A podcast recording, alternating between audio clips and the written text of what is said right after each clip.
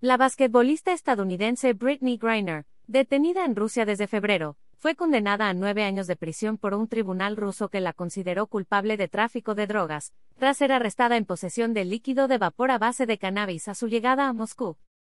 El tribunal de Hinky, cerca de Moscú, declaró culpable a la jugadora de posesión y tráfico de drogas, condenándola por ello a nueve años de detención en una colonia penitenciaria, declaró la jueza Anna Sotnikova.